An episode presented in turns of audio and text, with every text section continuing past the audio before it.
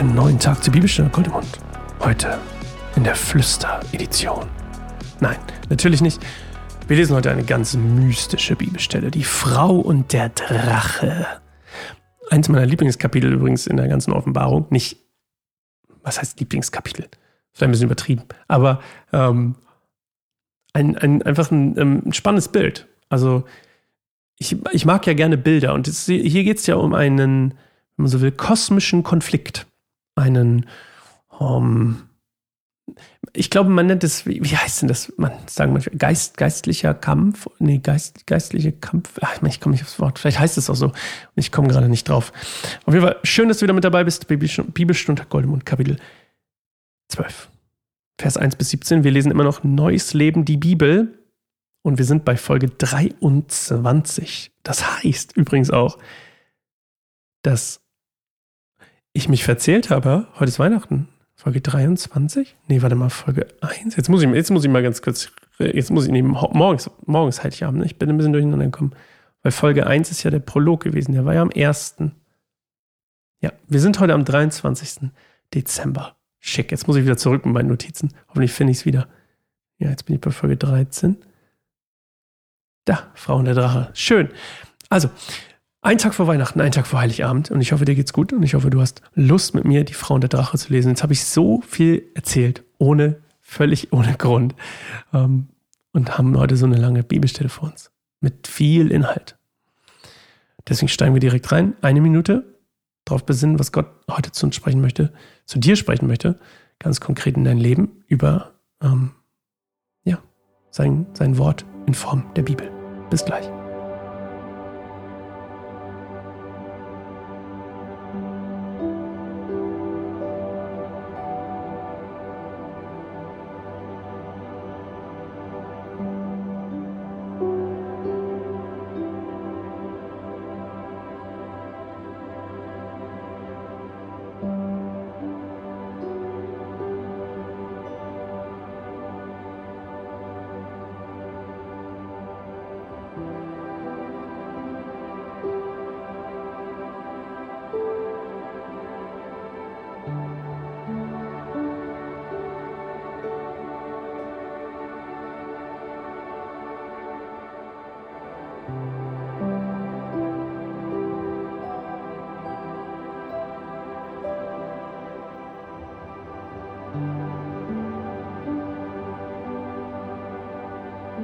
Dann erschien ein großes Zeichen am Himmel. Ich sah eine Frau, die mit der Sonne bekleidet war, den Mond unter ihren Füßen hatte und eine Krone aus zwölf Sternen auf ihrem Kopf trug. Sie war schwanger und schrie vor Schmerzen, denn die Wehen hatten bereits begonnen und die Geburt ihres Kindes stand kurz bevor. Dann erschien noch ein anderes Zeichen am Himmel. Ich sah einen großen roten Drachen mit sieben Köpfen und zehn Hörnern, der sieben Kronen auf seinen Köpfen trug. Sein Schwanz fegte ein Drittel der Sterne weg, die er auf die Erde warf. Er stand vor der Frau, die kurz davor war, ihr Kind zu gebären, um es gleich nach der Geburt zu verschlingen. Sie gebar einen Sohn, der alle Völker mit eisernem Stab regieren sollte. Das Kind wurde zu Gott und seinem Thron hinaufgehoben. Die Frau floh in die Wüste, wo Gott einen Ort für sie bereithielt, an dem 1260 Tage für sie gesorgt wurde. Dann kam es im Himmel zum Krieg. Michael und die Engel unter seinem Befehl kämpften gegen den Drachen und seine Engel. Der Drache verlor den Kampf und wurde aus dem Himmel vertrieben.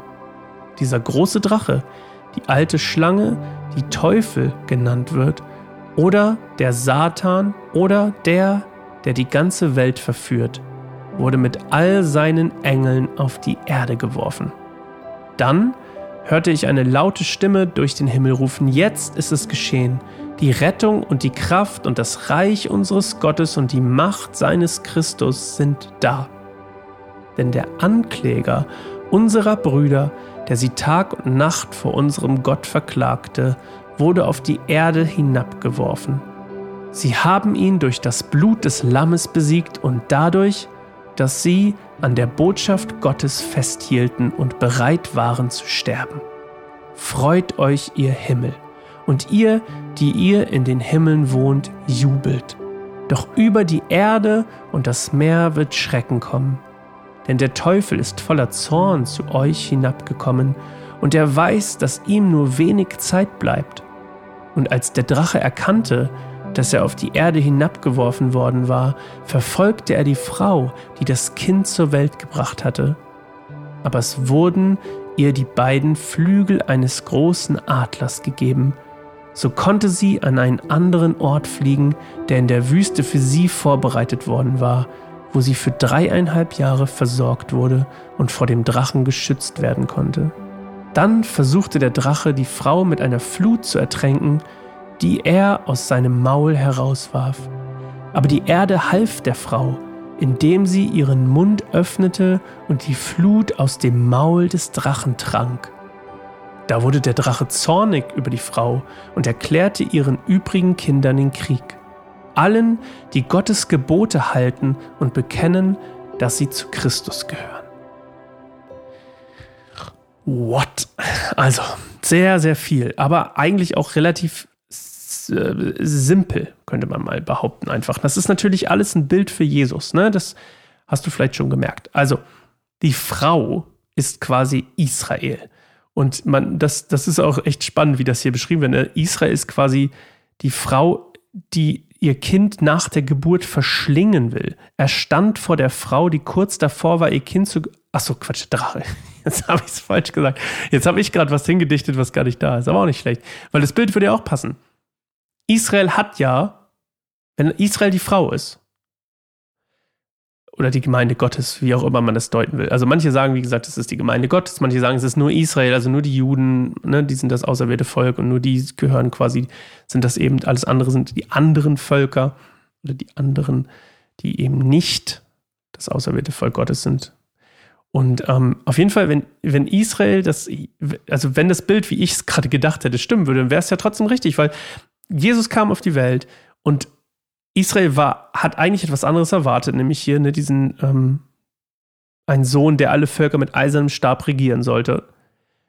Ähm, das haben sie auch erwartet, ein, ein, eine Regierung, sozusagen einen Regenten, der, der die Römer quasi besiegt, militärisch besiegt, äh, politisch besiegt oder sie befreit, quasi politisch und militärisch befreit. Und dann hat Israel das nicht bekommen und hat ihn ja quasi selber verschlungen, wenn man das so will, indem sie ihn gekreuzigt haben. Also es wäre gar nicht so verkehrt, aber das steht ja hier gar nicht. Der Drache möchte dieses Kind verschlingen. Das Kind ist natürlich Christus, also Jesus. Oder, das könnte man eben auch sagen, die Gläubigen. Also es gibt mehrere Deutungen. Ich sage jetzt einfach mal, das hier ist Jesus. Der Drache ist eben Satan, das steht ja hier auch. Und der wird eben im Himmel besiegt. Und das ist immer noch alles in diesem Kontext dieser, dieser Endzeit, ne, dieser Erlösung. Und dann fällt eben der, der, der Drache, nachdem er besiegt wird, auf die Erde und ist sauer, logischerweise, dass er besiegt wurde. Dann will er die Frau töten und die Erde überfluten und die Erde wehrt sich aber, indem sie irgendwie den, die Flut aus dem Maul des Drachen trinkt. Also es ist einfach ganz merkwürdig. Und ja, dann wird eben dem, der Drache erklärt dann den übrigen Kindern den Krieg. Jetzt, wenn wir in dem Bild bleiben, den anderen Kindern, also den anderen Gläubigen, den Anhängern Jesus, könnte man sagen. Das heißt, dass er, dass Satan Jesus nicht bekommt, macht ihn so sauer, dass er jetzt anfängt, die anderen Gläubigen als Feinde zu sehen und ihnen den Krieg erklärt. Und eben auch alle, die sich zu Christus bekennen und zu ihm gehören. Und die, die Wüste übrigens, ne, das ist wie immer ein Bild für eine Zeit der Prüfung und Verfolgung und des, ähm, des, des, des, ja, wie sagt man, ähm, wie heißt denn das auf Deutsch? Ähm, des Verzichts ist halt irgendwie nicht richtig, aber eine Zeit des Mangels auch und eine Zeit des, der, der, wo es wirklich nur noch ums Überleben geht und nicht mehr um irgendeinen Wohlstand oder sowas, sondern es geht hier wirklich um die, um eine Prüfung und äh, eine Zeit der Verfolgung, eine Zeit der, in dem es eben reduziert wird auf das, auf das die, die Basisthemen des Lebens, wenn man so will, über die wir heute heutzutage einfach gar nicht mehr nachdenken müssen, weil die meisten von uns, und es ist einfach die Realität, müssen sich keine Gedanken darüber machen, ob ich mir ein Brot kaufen kann. Ich kann einfach zum Bäcker gehen, wahrscheinlich, und mir ein Brot kaufen. Und es gibt ganz, ganz wenige Menschen, die das nicht können in Deutschland. Und das wahrscheinlich auch, weil sie es für Kippen ausgegeben haben oder für Alkohol oder was auch immer. Oder. Und das soll auch kein, kein Verurteilen von den Leuten sein, die haben auch psychische Probleme, das verstehe ich auch. Aber trotzdem ist es natürlich eine, eine Zeit des, der Verfolgung und des Leids, die wir uns hier in Deutschland einfach schwer vorstellen können. Und ja, meine Frage an dich heute ist, ähm, eigentlich eine ganz leichte. Wir, wir leben in Zeiten von davon bin ich überzeugt, von, von Dunkelheit und von geistlichen Angriffen. Ja, also auch nicht, ich meine jetzt nicht nur Krieg, ich meine wirklich auch geistliche Angriffe und, und äh, das, der Angriff sozusagen auch auf den Glauben an sich, geistlich gesehen.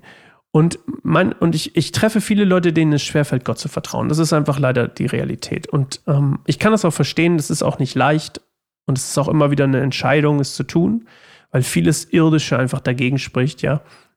Aber meine Frage an dich heute ist, vertraust du Gott? Ist Gott deine Hoffnung? Das ist meine Frage an dich heute.